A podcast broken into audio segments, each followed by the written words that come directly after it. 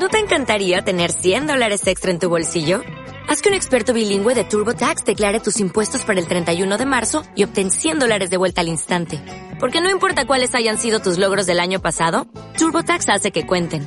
Obtén 100 dólares de vuelta y tus impuestos con 100% de precisión. Solo con Intuit TurboTax. Debes declarar para el 31 de marzo. Crédito solo aplicable al costo de la presentación federal con TurboTax Full Service. Oferta sujeta a cambios o cancelación en cualquier momento. Hoy, en Autopsia de la Psique, Doctor Muerte y Negligencias Médicas. Autopsia de la Psique. Bienvenidos. Hola, ¿qué tal amigos? Buenas noches, bienvenidos a su programa de Autopsia de la Psique. Y otra vez estamos felices y contentos porque estamos todos reunidos y eso me da mucha alegría. Juan, muy buenas noches, amigo. ¿Qué tal amigos? Muy buenas noches, Anima, ¿cómo estás? Eh, bienvenidos a Autopsia de la Psique, un tema muy, muy interesante que vamos a platicar con ustedes hoy. Suban el volumen, pónganse su cobija, audífonos, ya saben que esto se disfruta mejor con las luces apagadas. Bienvenidos y pues a darle. Así es, amigo Shitek, muy buenas noches. Anima, Omar, Juanma, amiguitos autopsios, bienvenidos sean a su medianamente gustado podcast semanal Autopsia de la Psique y esperemos que disfruten mucho este tema. Eso es. Omar, muy buenas noches, amigo. Anima Juan Machitec, un verdadero placer compartir el micrófono con ustedes en esta noche. Yo creo que hoy sí la cobijita no los va a poder salvar. No. Hoy la cobijita está padre, pero aún por encima de la cobijita, lo que sucedió con lo, con lo que vamos a platicar hoy, lo que vamos a discutir aquí sobre la mesa, bueno, no discutir, pero sí lo vamos a poner eh, en... en, eh, yo, yo fíjate que todavía tengo ciertas dudas respecto a, a- a la Pues ya di el tema. a la de una historia, ya pues, lo, ya lo platicamos, el Doctor Muerte. Yo tengo algunas dudas todavía en torno a lo que realmente hizo Christopher Dunge eh, y cómo fue que en verdad hizo lo que hizo porque no sabía lo que estaba haciendo o porque tuvo la mente tan retorcida para saber exactamente qué era lo que hacía y lo hizo con toda la intención del mundo. Yo creo que es algo de lo que tenemos que platicar y comentar porque es un caso súper interesante, además muy reciente.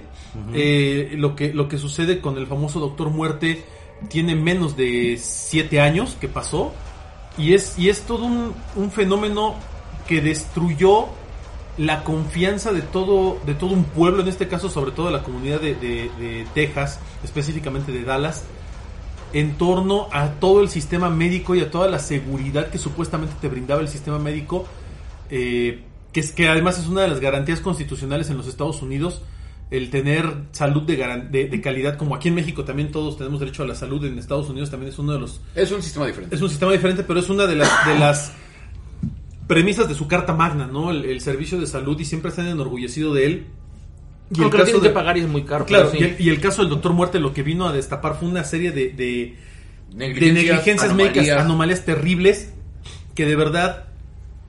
lo- los casos, digo, no vamos a platicar todos, vamos a platicar tal vez de lo más significativo y qué fue lo que pasó, pero sí son realmente de, de- de tener miedo, ¿eh? En verdad son Sí, de tener miedo. Yo, yo venía manejando apenas hace unos días y e hice un en vivo y, y les decía, es que estos temas dan miedo porque puede pasar en cualquier momento. Son reales. No, no es algo, no es algo como cuando hablamos de ovnis y fantasmas, ¿no? Que, ah, pues alguien los ha visto, ¿no? O yo los vi una vez, pero no pasó nada, ¿no? En este caso, o sea, tú pones la, la vida de una persona, de un ser querido, tu misma vida en las manos de un médico que no sabes si realmente es quien dice que es y que trabaja como dice que trabaja. Es que realmente estás en una situación muy vulnerable. Demasiado. O sea, yo creo que es eh, lo que más nos expone, lo que nos genera más miedo, que estamos en las manos, completamente en las manos de alguien que no conocemos de primera instancia. Lo único que podemos tener referente a él es a lo mejor su currícula. Sí.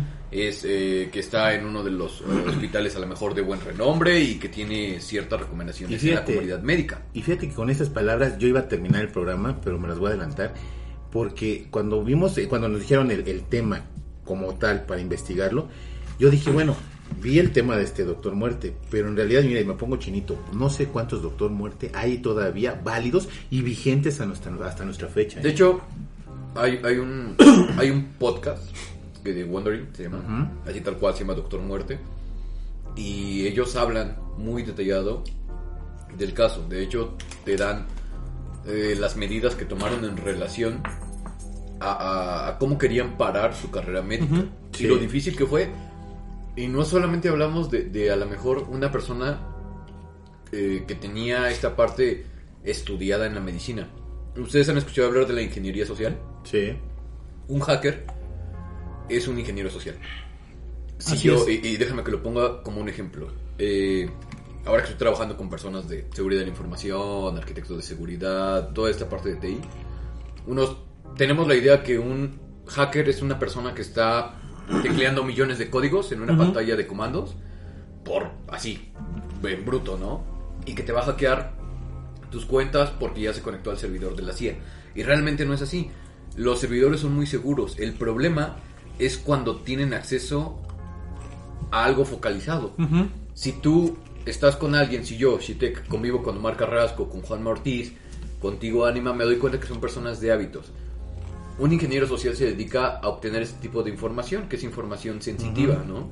Por lo regular, las contraseñas, los nombres de usuarios son las cosas más sencillas. El 1, 2, 3, 4, 5, 6, 7, 8, Fecha el de 0, 0, 0, cumpleaños. el fecha, la fecha de cumpleaños de los hijos, las iniciales de los hijos eh, y mezclado, ¿no? Entonces tú platicando un rato con alguien, puedes vulnerar esta seguridad. Así es. Esta persona, Christopher Dunch, que era un eh, máster eh, con todos los, los- los grados que ustedes puedan imaginar en la medicina, era un neurocirujano. Entonces, pongamos en contexto esto, para que tú tengas este grado de neurocirujano, requieres un estudio brutal, ¿no? Es donde Omar decía, bueno, nosotros no sabemos o, o se especula si esta persona era negligente, eh, con- que, que hacía las cosas con dolo, es decir, que sí lo hacía con la intención de lastimar a las personas, o era una persona eh, que realmente era ignorante, ¿no? Y lo hacía sin intención de lastimar. De hecho, de Vamos hecho, a poner el contexto antes de, de iniciar con esto. Sí, ¿Quién era este sí. señor y qué hacía? Ok. ¿Qué hizo? Christopher Dunch es un médico que eh, él, él de entrada, bueno, su, su vida profesional, por así decirlo, comienza en un equipo de fútbol americano. Él comienza jugando a nivel colegial, fútbol americano. Es un tipo alto, este, rubio, de ojo azul, robusto. No es buen jugador, pero es muy empeñoso, es muy tesonero. Es una persona que sus amigos describen como alguien que no se rinde jamás. Perseverante. Muy perseverante. De hecho, él tenía mucho la filosofía de Rocky Balboa. De no importa cuántas veces te tumben, tú síguele dando, ¿no? Sí, de hecho él lo ponía como Y ejemplo. lo pone como ejemplo durante toda su vida. Christopher Dunch es un, es un chico que eh, viene de una pues de una clásica familia norteamericana. Es la clásica familia norteamericana donde el papá fue jugador de fútbol americano, donde fue todo un, ídolo de la, de la, de- del high school, donde tiene una vida pues de, de norteamericano promedio, una vida buena. Y está chapado a la antigua costumbre del norteamericano, donde todo es disciplina, donde al hijo lo educas porque lo educas y tiene que seguir tus pasos, tiene que ser el mejor, tiene que echarle ganas, tiene que trabajar duro y, y el papá es el principal crítico de Dunst. Eh, Christopher Dunst, después de, tener varios problemas de adaptabilidad a las universidades en las que estaba estudiando, hace varios cambios en, las universidades, en los colegios, y eh, pierde en un momento dado la oportunidad de seguir jugando fútbol americano cuando ya había entrado a las fuerzas básicas de un equipo de la, de la NFL. Ya estaba él como novato, era, era linebacker. Pero al estarse cambiando de universidades, lo sacan, lo dejan fuera de la, de la oportunidad de jugar fútbol americano. Incluso él había estado becado como jugador de fútbol americano. Y es cuando él decide hacer algo totalmente radical con su vida, decide cambiar todo y se adentra a la medicina. Se adentra al mundo de la medicina, decide estudiar a fondo medicina y dice, aún esto, ya son eh, declaraciones de los amigos que él tenía, dicen sus amigos que él siempre comentó que, eh, que iba a ser un gran médico, que él sabía que era inteligente, que él sabía que podía lograr cualquier cosa, pero da a entender que él lo que busca es tener el control sobre la vida de las personas que va a operar. O sea, lo que él quiere es Él, él hace un demostrar- comentario en donde dice que él podría ser eh, como un dios o como un asesino. Como el anticristo. Como el anticristo hecho, o un lo, asesino. lo hace en un comentario, lo manda en un correo electrónico que tiene... eh, Con una exnovia. Con una exnovia, Sí. con la que él mantiene una relación y me parece que es su secretaria, Ajá. ¿no? Es quien los está También era su asistente. Entonces ella le dice que eh, me parece que el, el- el correo, digo, eh, este podcast lo escuché hace mucho tiempo, lo que leí lo leí hace un rato, y no escuché esto en lo que leí hoy, Se llamaba la, el- la navaja de, La navaja de Ockham. de Ockham. La navaja de Ockham es un principio que te dice que por lo regular la respuesta más sencilla a un problema Es la- es la, acertada. O sea, no hay que complicarse la vida. Entonces, en este correo electrónico él le redacta a esta chica que se ha dado cuenta cómo él puede manipular, puede infringir toda ley, Puede y- controlar y todo el puede sistema. controlar Y, y todo que el puede sistema. salirse. Ujú. Ajá, y, y que aún así él, él puede salirse con la suya y no tiene ninguna repercusión al respecto. Claro. Ahora, él crea toda una imagen alrededor Sí. suyo. Eh, él, él entra a estudiar, termina la carrera, hace una especialidad. Por alguna Hace un- situación. Hace uno- una especialidad, un Exacto. doctorado en el University of Tennessee Health Sci- Science Center en, Memphis. Pero por alguna razón alcanza el grado de, de cirujano, de neurocirujano. Sí. Hay algo ahí que, que De de, hecho- hecho, después los médicos que, que lo que lo, lo enseñaron, o sea, sus profesores decían, él él era un, un mediocre, o sea, era, era un médico No. que estaba Hay, hay igual dos, que los hay- demás. ahí te va, hay dos vertientes. Eh, primero, Hay uno que dice que es un genio. Y Sí, exacto. dice- y hay en, la, en navaja, no. en la navaja de Ockham, que es este correo que le manda a la, a la chica, hay un punto que es muy, muy importante para la resolución de este caso a futuro, donde él le dice a, a esta chica que literalmente dice, estoy a un paso de convertirme en un asesino a sangre fría. Es lo que él le dice. Hay una declaración que hace con uno de sus mejores amigos de la universidad, que era otro jugador de fútbol americano que estuvo con él, incluso vivieron juntos, se mudan juntos cuando él empieza su residencia médica y demás, y le dice a su amigo, sabes que yo quiero ser médico y quiero ser neurocirujano, porque así voy a poder controlar la vida de las personas y voy a poder hacer lo que yo quiera con ellos, y voy a poder decidir sobre ellos, y voy a ser capaz de hacer, de controlarlos y de hacer lo que yo des- de que ellos hagan lo que yo desee. Incluso su amigo le dice, tú estás loco, o sea, si yo algún día me tengo que operar, jamás en la vida me pongo en tus manos, ¿no? Pero le deja muy claro que es como el ejemplo claro burdo No, no, de, no, de mal no. con el de en medio. Es el de tú vives, tú mueres. No, amigo. Lo que pasa con su amigo es, él confía tanto en Christopher Dunge que se deja operar. Ah, claro, pero él, o sea, el amigo lo dice en un afán de... Yo en ese momento se lo dije cuando éramos jóvenes, se lo dije porque yo incluso le, le comenté, yo estoy seguro de que tú vas a ser de esos doctores que van a operar a la gente, les van a dejar algo adentro y los van a cerrar.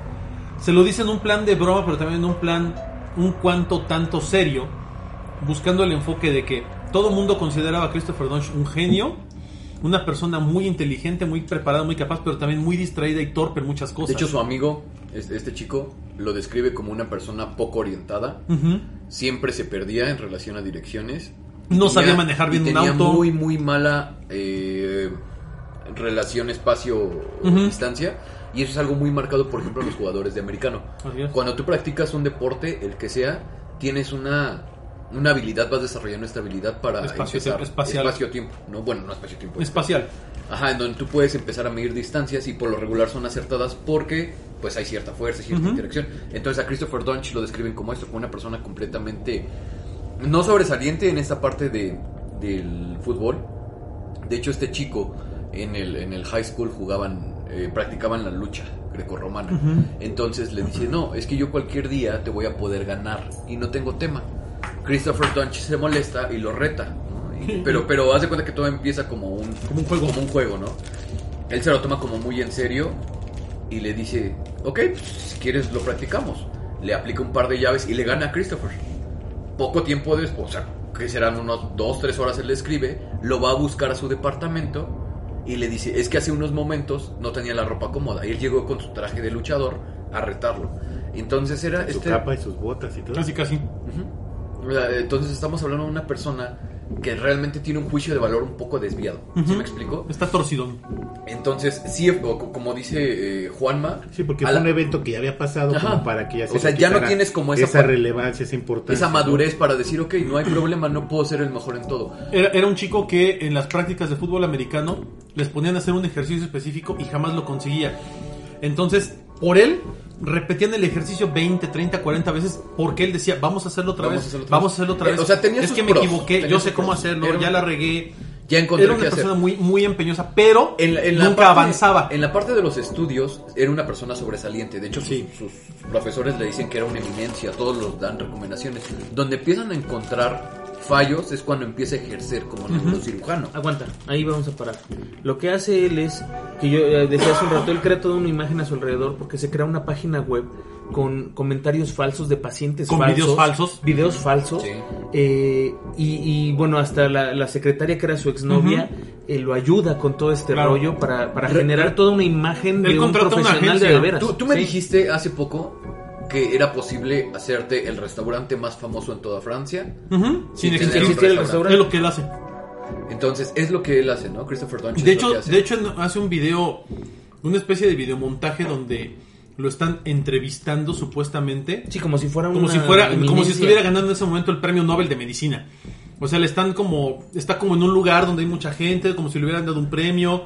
Eh, hacen, hacen, como dice Juan, manipulan videos de, de infomerciales. O sea, sacan videos, cortes de videos de, infomercia- de infomerciales donde hablan de médicos reales, que en Estados Unidos es muy común que haya infomerciales No, y además de médicos. contrata actores.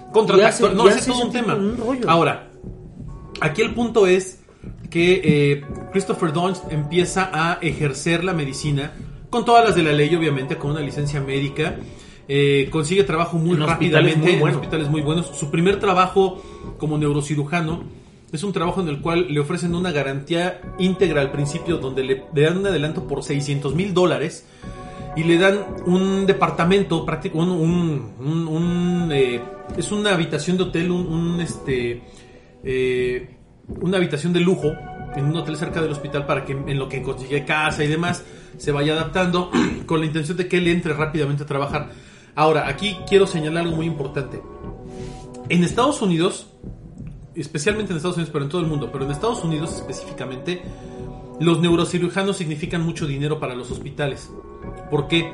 Porque es una de las profesiones menos Más caras. y más caras. Más caras, sí. Eh, la, la- la persona que hace la investigación en torno a Christopher Dunch detecta que un hospital promedio, un hospital no de lujo, un hospital promedio en Estados Unidos, por cada neurocirujano que tenga en sus filas anualmente trabajando.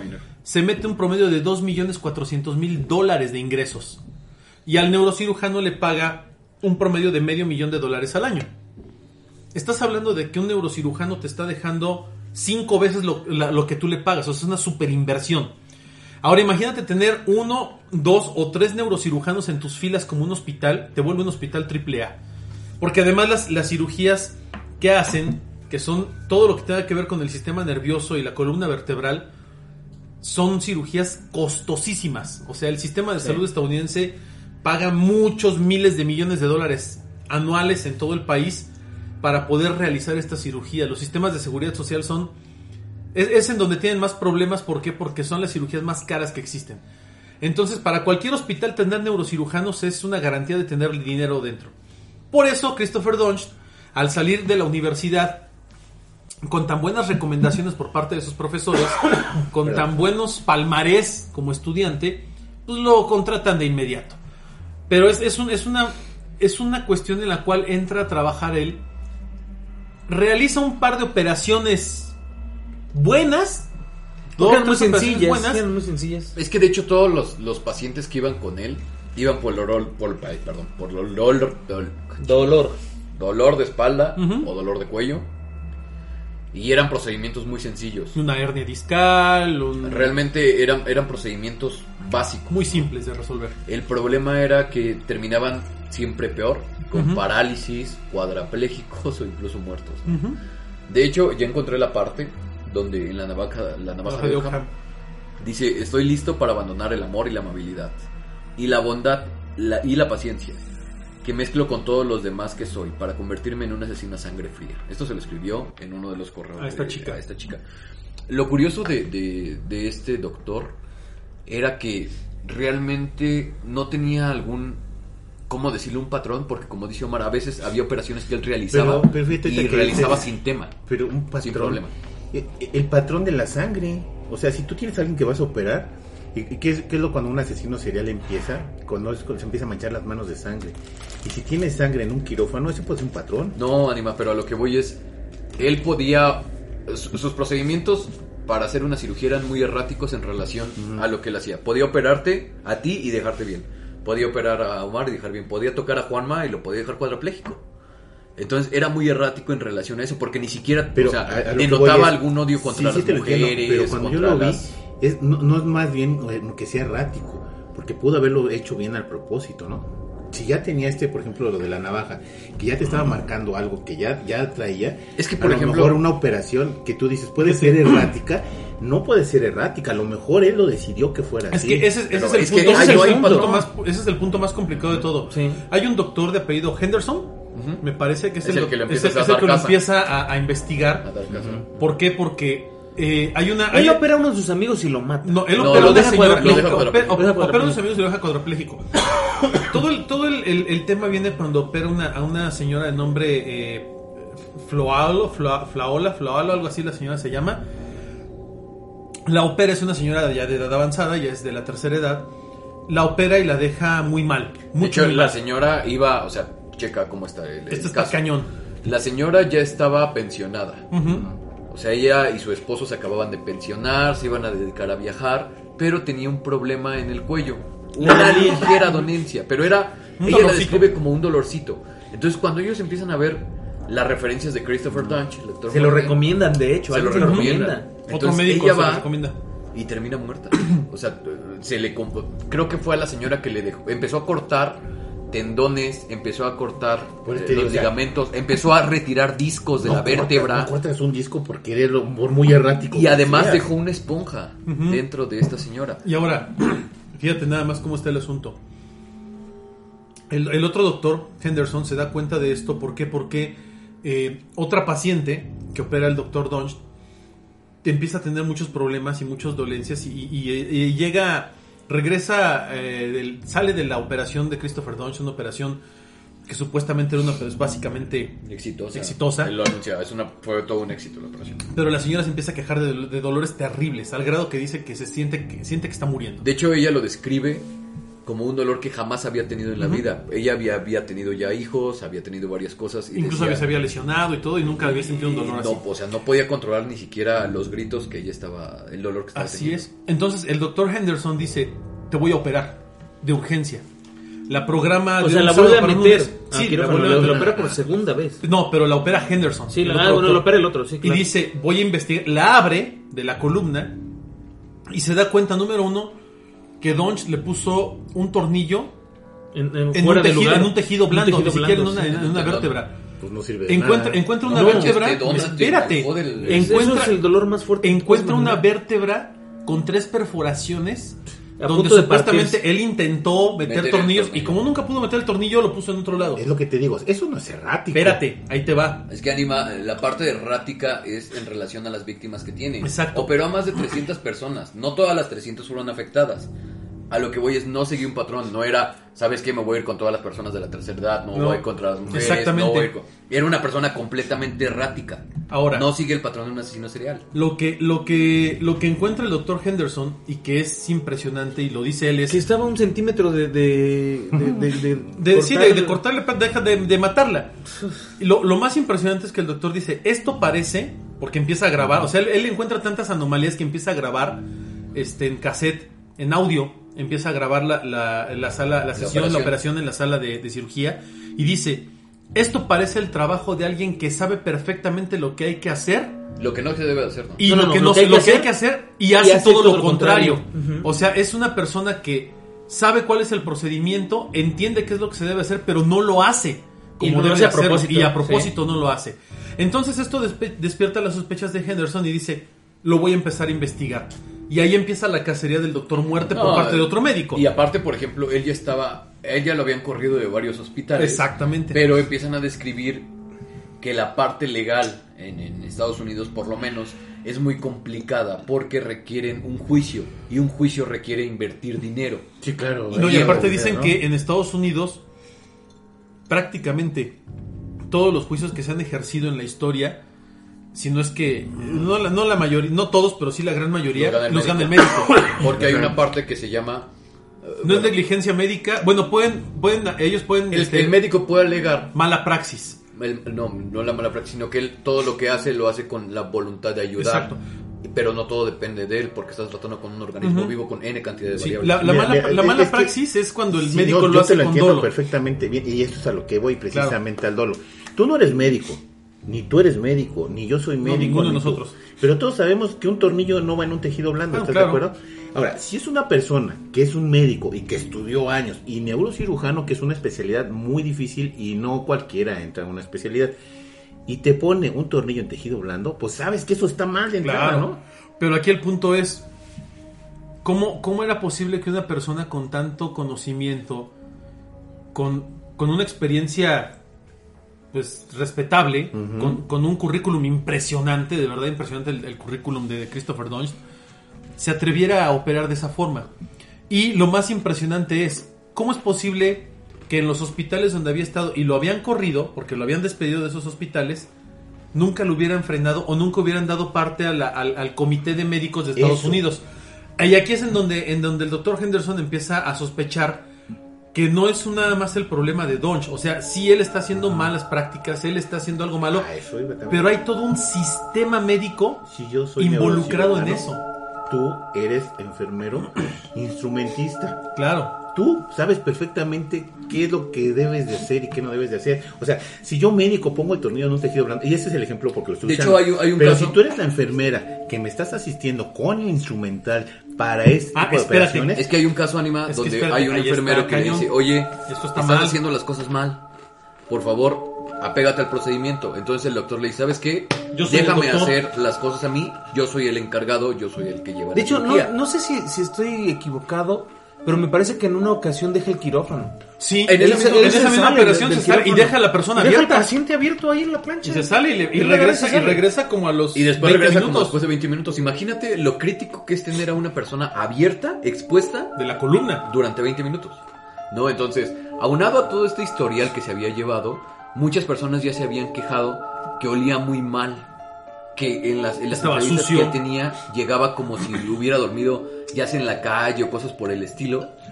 Y que eh, otras muchas los vieron consumir Drogas, Drogas. alcohol, fiestas antes de operar, fiestas antes, horas antes de operar, por ejemplo. hacían fiestas, Hacían fiestas, él estaba súper alcoholizado y se metía cocaína a más no poder, sin ningún reparo para llegar así al siguiente día de la operación. Ahora, el gran problema en, en- en los Estados Unidos, como aquí en México también, es que el doctor, como tal, el doctor a cargo del, del procedimiento es prácticamente todopoderoso. Tú como anestesiólogo, tú como Ah, tú no instrumentista, puedes- no- no tienes lo voz. único que puedes decirle es, doctor, Sugiero. yo considero que esto no es correcto, porque o sea, en mi experiencia no debemos hacerlo así.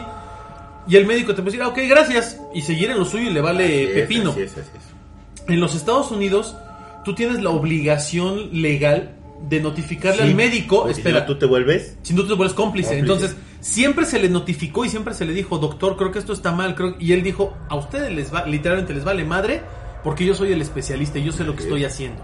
Entonces, en cuanto él dice eso, ¿qué es lo que pasa si tú como enfermero, anestesiólogo, instrumentista, asistente, lo que sea, discrepas con él? Corres el riesgo de que te corran del hospital porque tú no vales los dos millones y medio de dólares que vale este cuate ahí. Entonces estoy de acuerdo, pero por ejemplo, si yo como estoy viendo como enfermero que están metiéndole un tornillo te estoy hablando, terminó la operación, aunque tú no me hayas querido hacer caso, yo salgo y les digo, ¿saben qué? Él operó mal. No, lo dijeron. Y puede pasó, haber no, sí pasó, especie de sucedió, hecho, sucedió. De y por eso empezaron a darle Claro. seguimiento. De hecho, este, este doctor que es el que lo empieza a cazar. Es una hace- cacería. Hace algo- eh, literal, hace una cacería impecable el señor. Busca, ¿quién es este cuate? Ok, fulano de tal. Ok, ¿está en qué, en qué hospital trabaja? De este. Y fue al hospital. Oye, ¿de dónde viene este cuate? No, pues viene de tal hospital. Y ¿Qué se fue al otro hospital. Oye, ¿trabajó aquí? Sí. ¿Qué pasó? No, pues hizo tantas cosas y tenemos siete pacientes que, que dejó en silla de ruedas y se murieron dos. No, pero no fue tan fácil. es- de no, hecho, sí, costó mucho trabajo, pero ejemplo, lo, que, lo que él hizo fue traquear su, su carrera en este hasta el principio que- para ver qué había pasado. Juanma, eh, justamente acude a la, ins- a la institución a la que había asistido antes, donde había dejado cuadrapléjico un par de personas y ya tenía demandas. La situación aquí era que argumentaba esta parte de la mala praxis, en donde el, el hospital dijo, ¿sabes qué? Pues sí tuvo inconvenientes aquí, pero nada grave. No le dieron una carta de recomendación, pero tampoco levantaron quejas, porque Claro. se supone que hay una asociación médica, No, y además, pues hay una cosa que puedes pactar. donde te van. ¿no?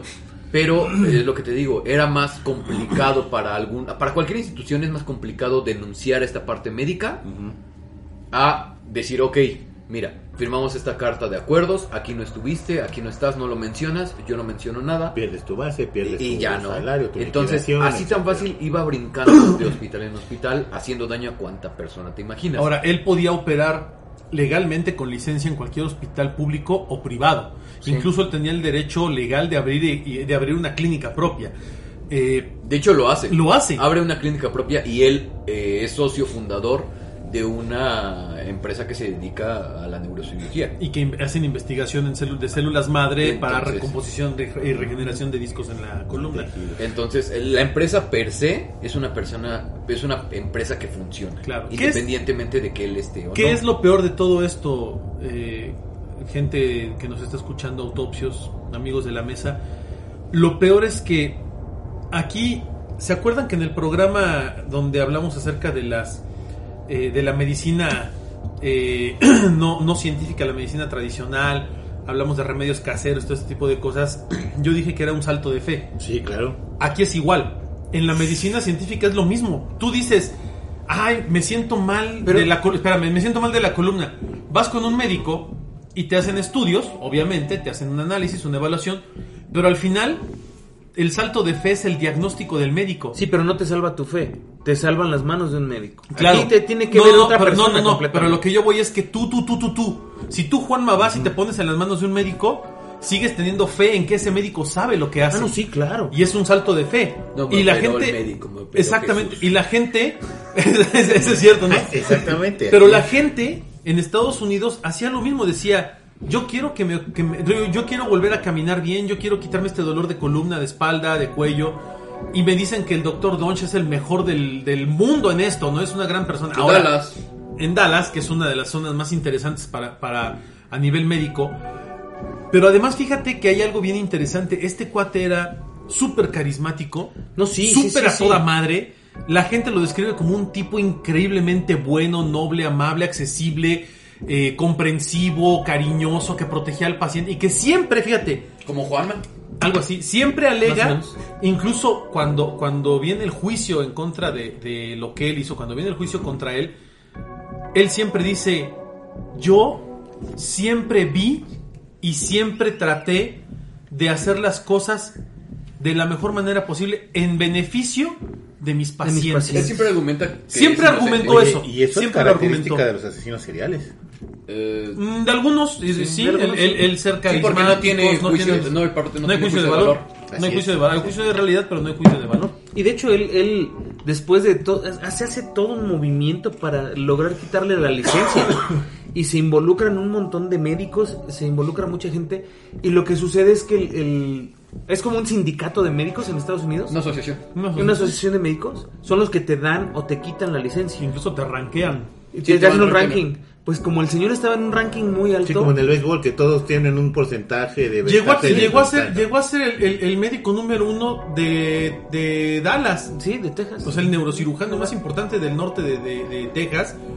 Y llegó a estar rankeado en el número uno. Bueno, ahí me supongo que debe haber habido muchísima corrupción y un montón de Lo- cosas. No, no, no, no, no, no, amigo, porque- no es, no es una parte de corrupción. la Es corrupción una vino después. Donde ni siquiera le dan seguimiento a. Sí, no. Claro, Porque y es si más tú, des- tú pones una denuncia, necesitas darle seguimiento. Sí, claro. Y te repito, o sea, el- el- lo que les ahorita del tema del podcast. Era más fácil tapar las Era cosas. más fácil hacerte el ojo de hormiga que es darle seguimiento, levantar una denuncia, De pagar hecho- un abogado y cosas por el estilo. Sí, porque te desprestigias tú como Cuando hospital es- y tú este, como médico. este otro doctor De hecho, empieza a hacer, Henderson Henderson dice, empieza a hacer es el- más fácil, es más fácil desaparecer a un médico que, que Quítale la que licencia. quitarle la licencia. O sea, y desaparecer es mejor lo borro, lo La borro, última lo borro, institución, lo borro. de hecho, hablan con él y le dice, oye, necesito obtener el expediente de Christopher Dunge. Y él le dice, no, pero pues, ¿por qué?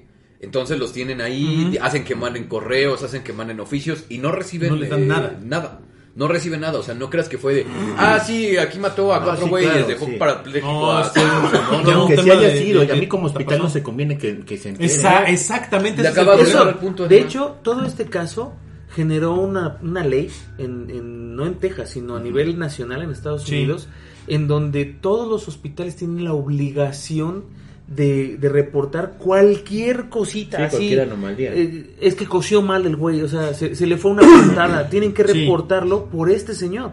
De hecho, lo que sucedió, que hablabas de corrupción, la corrupción vino después con esta No, asociación y en de ese médicos. momento, porque al momento de no querer yo aceptar lo que ya pasó, Sí, no, no, pe- pe- pero me refiero a que la, la cuestión de corrupción, como bien dice Omar, la asociación se negó a dar información y se negó a quitarle la licencia. Y lo que hicieron fue cambiarlo de hospital. Sí. Lo cambian de hospital y tuvieron que volverlo a seguir y volver a abrir un expediente para poder llevarlo hacer a... otra vez volver la investigación desde cero. Sí, para poder llevarlo ante una corte, porque los médicos no van a corte. En Estados Unidos no iban a corte No, los médicos, no, para porque nada. eran ellos eran los que ayudaban, eran los Pues sí. buenos. Entonces ellos no jamás iban a parar ahí. Y a raíz de este caso, después de cuántos muertos tuvo este 33 no, tuvo dos muertos y 33 Ahora, lesionados. El que platicamos ahorita pues fue uno de los más leves relativamente, ¿no? Pero tiene casos terribles. Tiene casos horribles. El, el- el de su amigo, que era su mejor amigo, y lo deja cuadrapléjico por una. Este.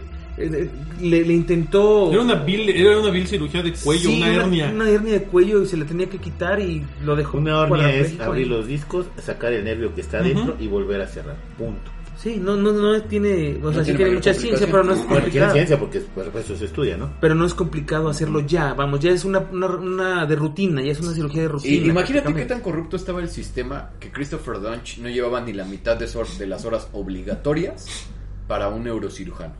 Sí. Él se había saltado todas estas prácticas. Dec- decían que él, él en su historial tenía 100, 100 horas de cirugías y que había asistido prácticamente a 100 cirugías, entre comillas, ¿no? Cuando entrevistan a uno, a uno de los médicos líderes del comité médico de esta, de esta asociación de médicos, dice que mínimo debes tener 2.500 horas de experiencia antes de empezar a operar. Sí, Dice, pero- es imposible pensar que, dice, e incluso este médico dice, ¿quién demonios le otorgó la licencia a este tipo? Es imposible que le hayan dado la licencia, ¿por qué le dieron licencia? Y entonces viene un destapadero de cosas, de corrupción, de tranzas, de malas prácticas por parte del gobierno, en donde los hospitales particulares, especialmente los hospitales particulares, y que además reciben un apoyo por parte del gobierno de los Estados Unidos por operar gente que se encuentra dentro del sistema de salud del gobierno. Todos estos hospitales lo único que buscan es tener médicos de altísimo nivel, entre comillas, para poder sacar más billete. Y decir, es que aquí en mi, en mi hospital tengo un gastroenterólogo, tengo un neumólogo, tengo un nefrólogo y tengo un neurocirujano masterclass. ¿Lo hacen con qué intención? Pues con la intención de obtener más recursos, Sí, tener más billete y de que la gente vaya a operarse a ese hospital.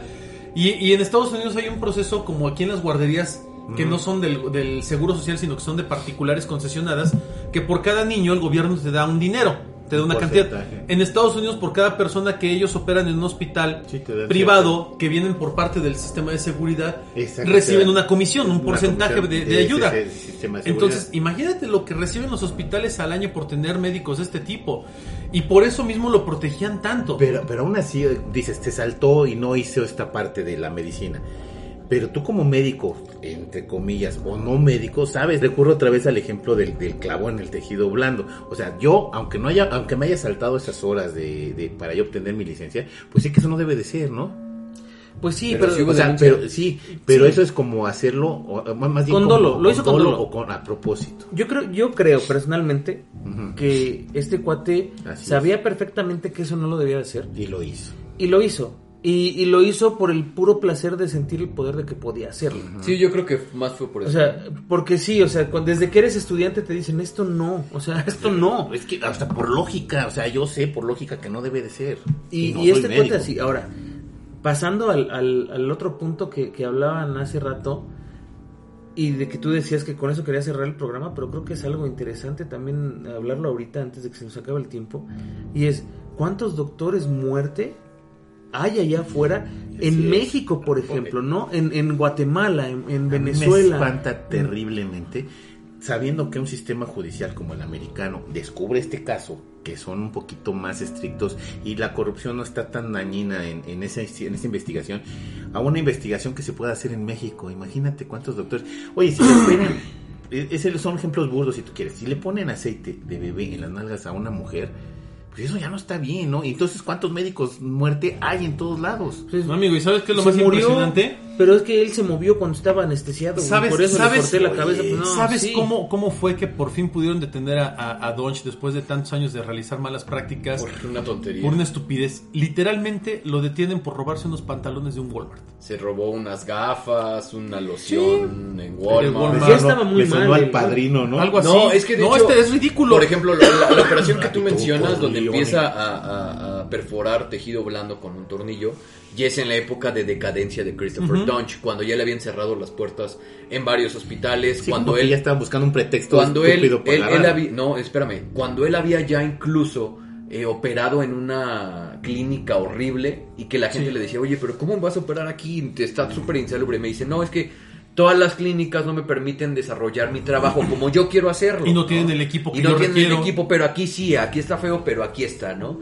Entonces, Hannibal. después Sí, de es, esto, es así, es algo así. Después de esto se mete a un Walmart, empieza a robarse lentes, empieza a robarse creo que unas pilas, Una loción. una cara. loción costosa y un par de pantalones. Hay unas corbatas de seda. Ajá, y lo detienen porque se empieza a empacar todo esto y se va.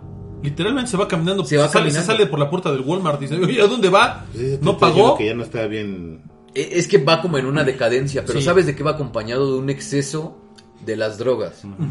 Porque él, o sea, desde que te digo, en todas, eh, pre a sus operaciones, siempre estaba alcoholizado. De hecho, en, en las reseñas que tienen, o- Hay, hay varios reportes que hay hacen varios los- reportes que hacen las personas compañeros que siempre estaba apestando alcohol, que desayunaba jugo de naranja con vodka todas las mañanas sin falta, que encontraron muchas veces paquetes de cocaína dentro de su escritorio, botellas de Sí. vodka, cosas por el estilo que no cuadraban en la vida de un médico, si me explico, de Exacto. una persona que cuida tu salud y Ahora, cosas por el lo, estilo. lo más, lo más aterrador de todo el caso de, de Christopher Dodge es que lo detienen, eh, le revocan la licencia médica, pero la detención de Christopher Dodge no se da por parte del, del servicio de salud de, de los Estados Unidos porque ellos no pueden detener a alguien.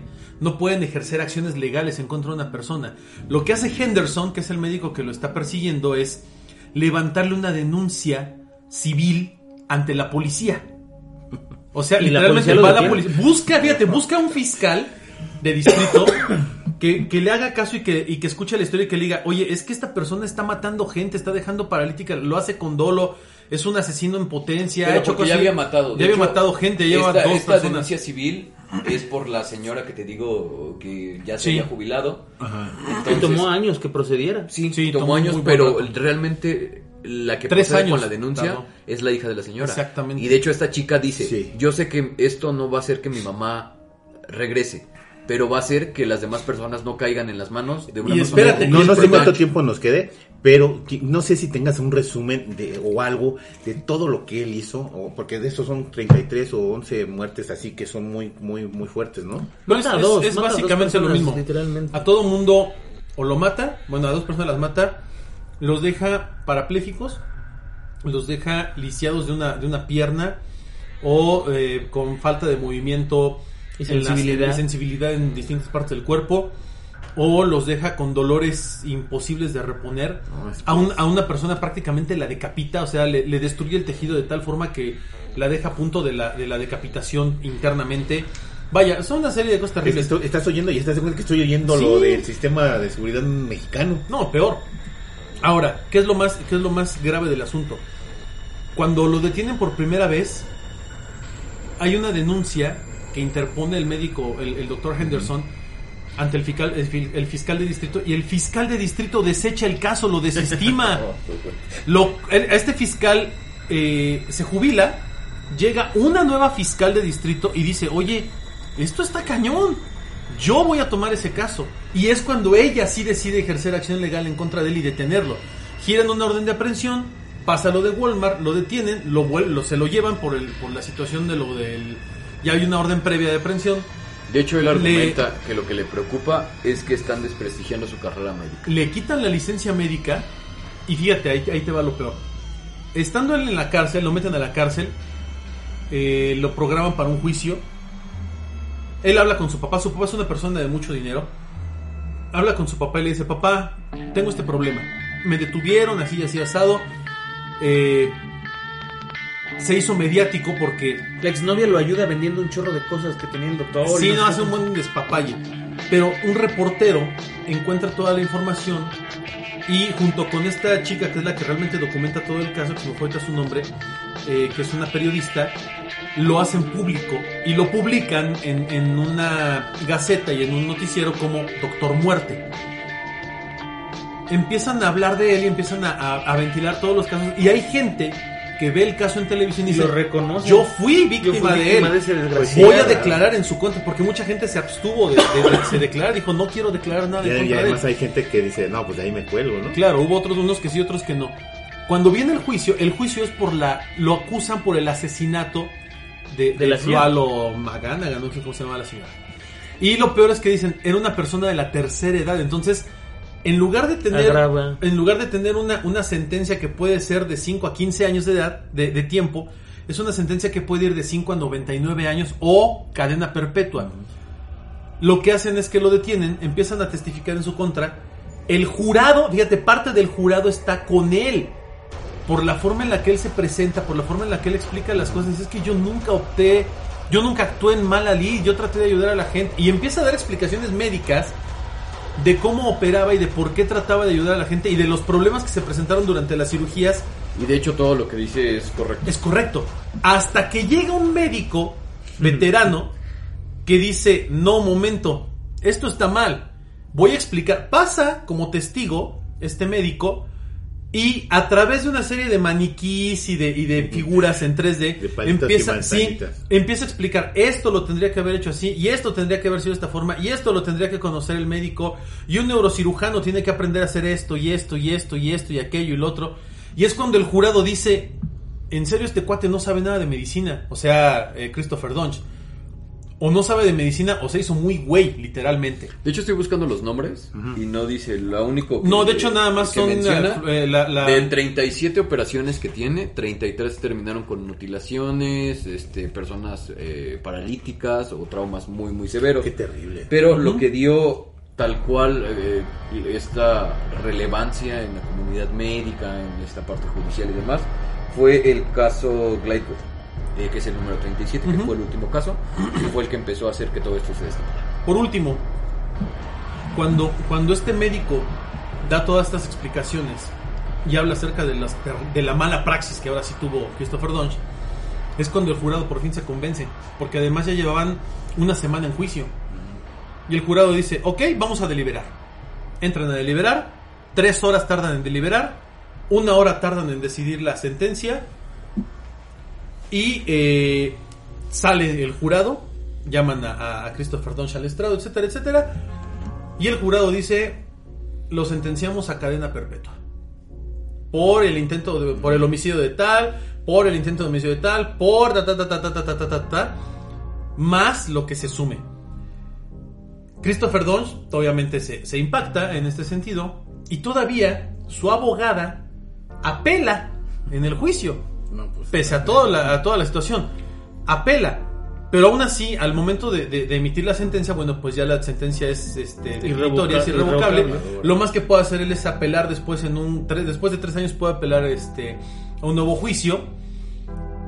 Pero su misma abogada y los abogados del otro caso dicen eh, en, en- en declaraciones que están en, en- en medios de comunicación dicen literalmente creo que no volveremos a ver el sistema de salud como lo veíamos antes porque la abogada No, de él pues no. la abogada de él el último recurso que utiliza es si bien Christopher Donch hizo todo esto el sistema de salud se lo permitió Exacto, yo creo que es el mayor ¡Pum! problema de todo esto. Ese es el peor de todos los fregazos.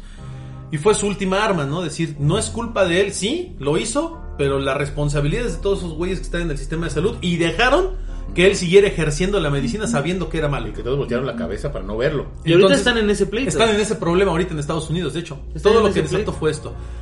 Pero bueno, ese es un resumen de la historia de Christopher Donch y de lo que es la negligencia médica en Estados Unidos. Yo creo que lo vamos a tener que hacer pues un segundo programa hablando de negligencia médica Tal cual, porque el aquí en Doctor Muerte México, nos en todo lados. esto, ¿no? Sí, yo pensé que no nos iba a dar para Pero, tanto, pero pero es muy buen tema. Y a lo mejor, tú decías de los patrones, y, y no, no estoy en contra tuyo, sino al contrario. Es, a lo mejor hay patrones que no vemos, ¿no? Como los del, Zodiaco, patrones que, que era un asesino serial y que no vimos o que nunca lo hemos visto, ¿no? Tal vez sí, amigo. Ese Qué- es el qué- problema qué- que qué interesante. Ahora, qué no sabes, no qué sabes. terrible. Lo que nunca vamos a saber realmente es si Christopher Dunst realmente era un médico torpe que eh, quiso ejercer siempre con ese ego tan grande que tenía por demostrar que podía hacer las cosas, o en verdad era un genio de la medicina que sabía perfectamente lo que hacía y tenía toda la mala intención de dañar a la gente. ¿Sabes que Yo creo que era un megalómano. Y cuando eres un. Tienes algún tipo de. de- de- ¿Cómo decirlo?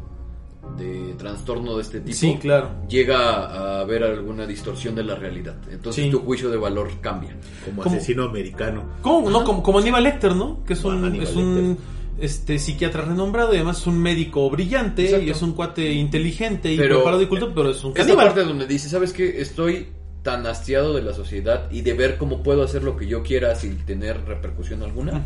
Entonces te habla claramente de alguien que, pues sí, su juicio de valor está mal. Incluso en, este, en esta parte donde dice que está Sí. dispuesto a abandonar la bondad, la amabilidad y toda esta parte de, Híjole. de ¿cómo decirlo? Incluso, fíjate qué terrible, ¿eh?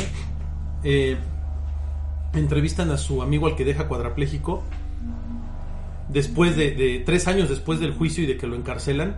No, dos años después de que lo encarcelan.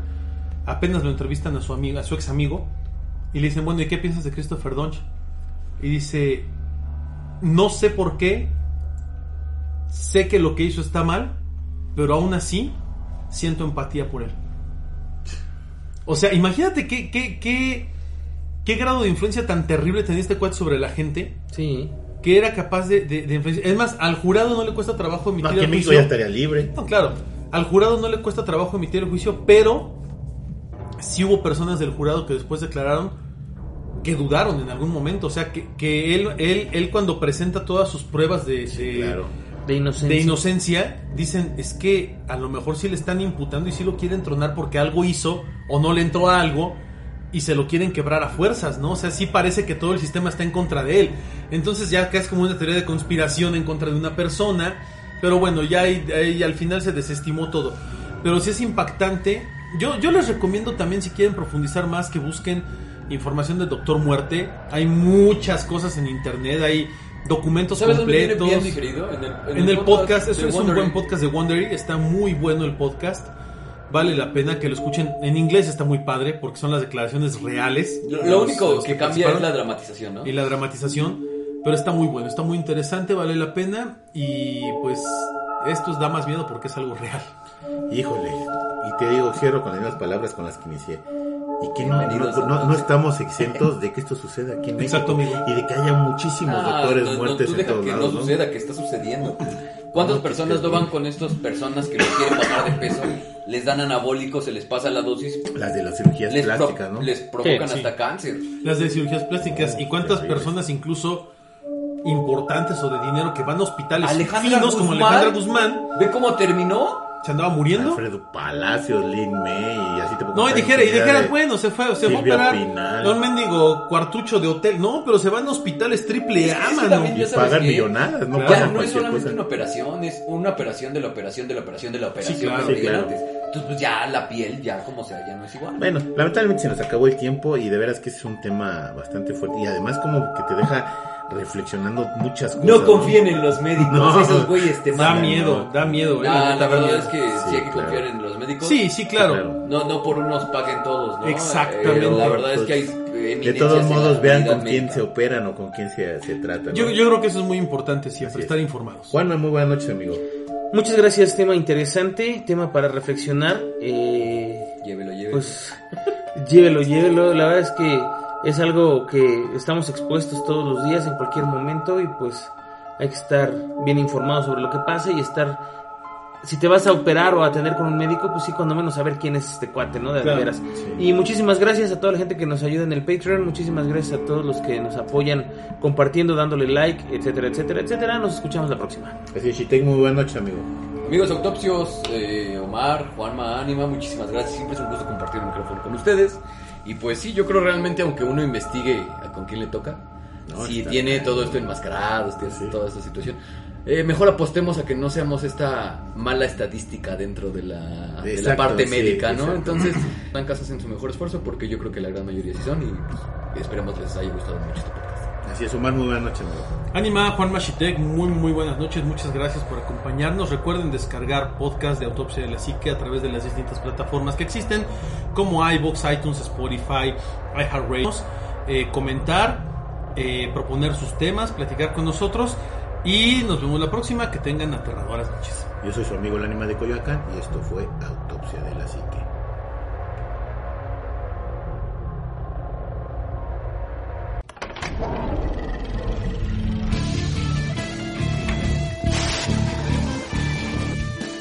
Autopsia de psique.